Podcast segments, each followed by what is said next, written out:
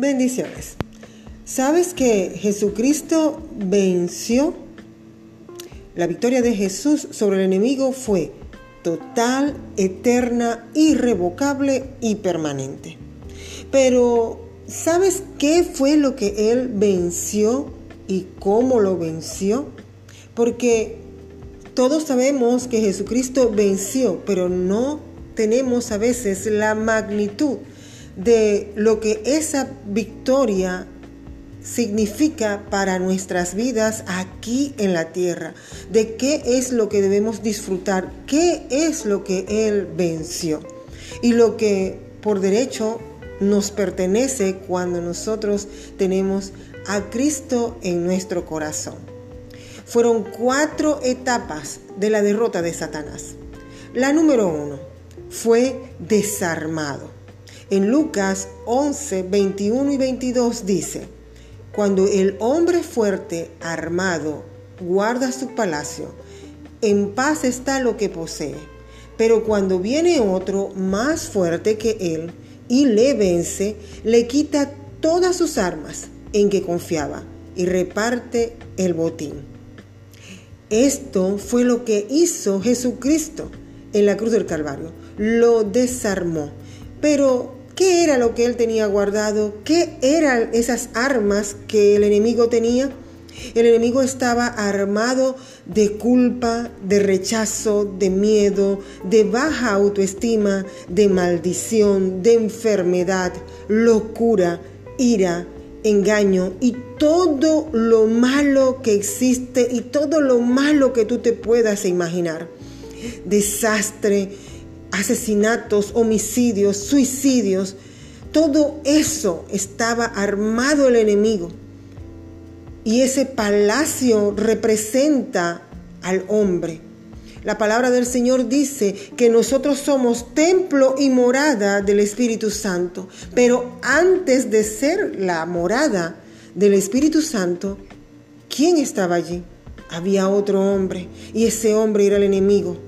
Por eso dice la palabra en Lucas 11, 21, 22, que cuando el hombre fuerte armado guarda el palacio, en paz está. Pero por eso fue lo que vino el Señor, uno más grande, uno más fuerte y lo venció. Entonces ya Satanás está vencido, ya ese hombre fuerte ya no habita en ti. Quien habita ahora es el Señor Jesucristo. Entonces Jesucristo lo despojó, lo desarmó, le quitó todas esas armas. ¿Para qué? Para que tú ya fueras libre de todo eso que el enemigo te quería tener. Entonces Jesús desarmó a Satanás. Número dos, Satanás fue destruido. No es que dejó de existir, sino que se le quitó el poder. En Colosenses 2.15 dice, y despojando a los principados y a las potestades, los exhibió públicamente triunfando sobre ellos en la cruz. Jesucristo, cuando bajó al infierno, los despojó públicamente y le quitó todo poder les quitó todo poder al enemigo. ¿Para qué? Para que nosotros pudiéramos tener poder. Él lo despojó y lo exhibió públicamente. Todo aquel poder que el enemigo tenía ya le fue quitado. Número 3. Fue destronado. Dice Mateos 28, 19. Por tanto, id y haced discípulos a todas las naciones, bautizándoos en el nombre del Padre y del Hijo y del Espíritu Santo. Y me dirás, pero ¿por qué este pasaje bíblico tiene que ver con que Satanás fue destronado? Fue destronado porque ya cuando una persona confiesa al Señor Jesucristo y, y se hace discípulo porque otro vino y le habló del reino, le habló de la palabra de Dios, le habló del sacrificio de Cristo en la cruz del Calvario y esta persona va y se bautiza en el nombre del Padre, del Hijo y del Espíritu Santo, ese trono ya no lo ocupa más. Ese trono es el corazón de esa persona que ahora ha confesado a Jesucristo como su Salvador, como su Señor y, y lo ha hecho públicamente porque ha bajado las aguas se ha bautizado. Entonces se ha destronado, porque el trono que Satanás quiere es el corazón del hombre.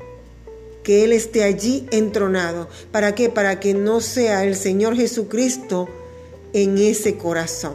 Entonces ya fue destronado y nos dio la estrategia para que otros recibieran también y también Satanás fuera destronado. Ir y hacer discípulos enseñándoles la palabra, enseñándoles a ser discípulos y que se bautizaran en el nombre del Padre, del Hijo y del Espíritu Santo. Y número cuatro, derrotado. Esta, esto es, Satanás fue derrotado y fue una derrota total, eterna e irrevocable. Cristo me da la autoridad, pero yo tengo que tomarla en todo, porque si no el enemigo me va a querer aplastar. Ya la derrota fue total, eterna e irrevocable. Total porque no quedó más nada que hacer. Eterna porque es una sola vez y para siempre. E irrevocable porque ya no puede ir a apelación. Ya Satanás no puede volver a levantarse y tratar de volver a pelear con el Hijo de Dios por, por eso que ya él perdió. Entonces es una sola pelea y fue derrotado en la cruz del Calvario. Entonces, ¿cuál es el estatus de Satanás? Cuando Adán vivió a él se le dio la autoridad, se le dijo, sojuzgad la tierra, señoread sobre las aves, sobre todos los animales, sobre todo lo que, se, lo que está en el agua y lo que está en el cielo. Se le dio autoridad a Adán sobre todo lo creado, sobre todo lo que Dios le dio. Pero él fue engañado. Adán y Eva fueron engañados y él le dio el derecho legal se lo entregó a Satanás. Y esto se hizo legal en Satanás porque se lo entregó. Y fue legal para Satanás hacer todo lo que hacía aquí en la tierra. Pero cuando Jesús vence en la cruz del Calvario, se lo quitó y lo hizo también de forma legal. Esto me quiere decir que el estatus de Satanás es que es ilegal. Todo lo que él hace es ilegal y es una mentira. Es ilegal porque ya él no tiene derecho. Pero sin embargo sigue engañando a la humanidad porque con esas mentiras Él sigue engañando. Y la palabra del Señor dice que nosotros tenemos que tener cuidado porque aún a los que aman al Señor pueden ser confundidos y pueden ser engañados. Entonces nosotros como hijos de Dios, conocedores de la palabra, tenemos que tener cuidado porque el enemigo también conoce la palabra. Pero hay algo que él no puede eh, imitar, él no puede camuflajearse. Y hay algo que él no puede imitar y es el amor.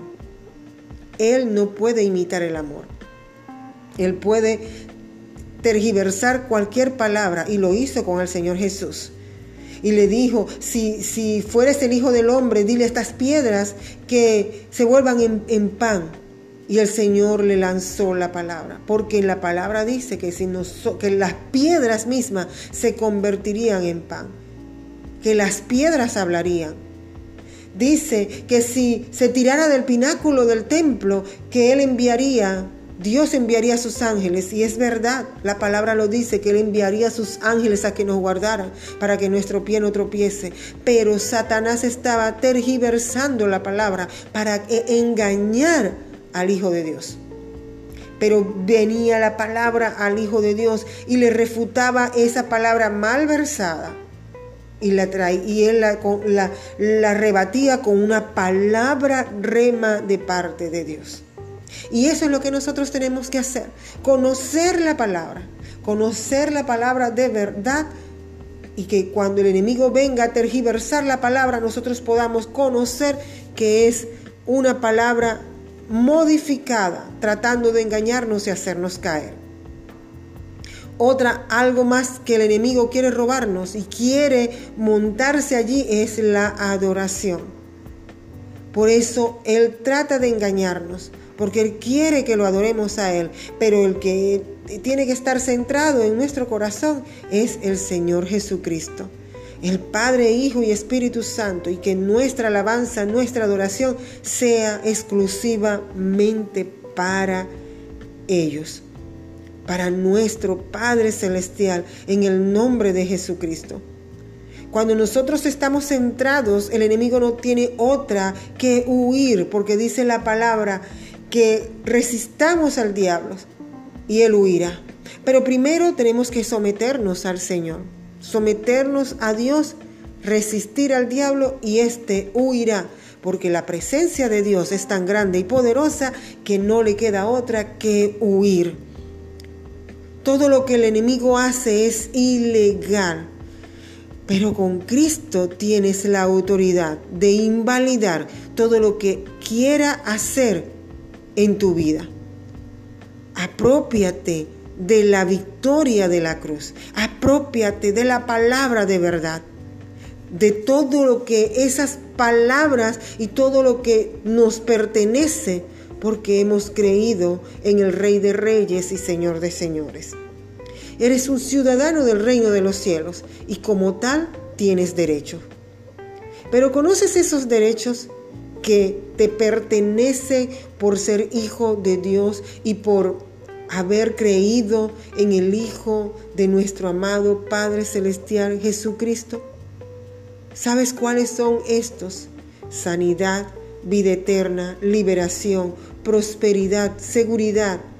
Solo tienes que tomarlo creyendo en el nombre de nuestro Señor Jesucristo. Solo tienes que tomar y creer que por medio del sacrificio de nuestro Señor, tú tienes derecho a tener vida abundante, tienes ya el pasaje en primera clase para la vida eterna. Tienes ya un plan y un propósito trazado en Cristo Jesús. Solo tienes que buscarlo. Solo tienes que ir a la fuente para que te sea revelado cuál es tu propósito, cuál es el plan perfecto de Dios para tu vida, para que te llenes de sanidad, de sabiduría para que te llenes de prosperidad y para que Él te entregue esos diseños divinos que ya Él preparó para ti.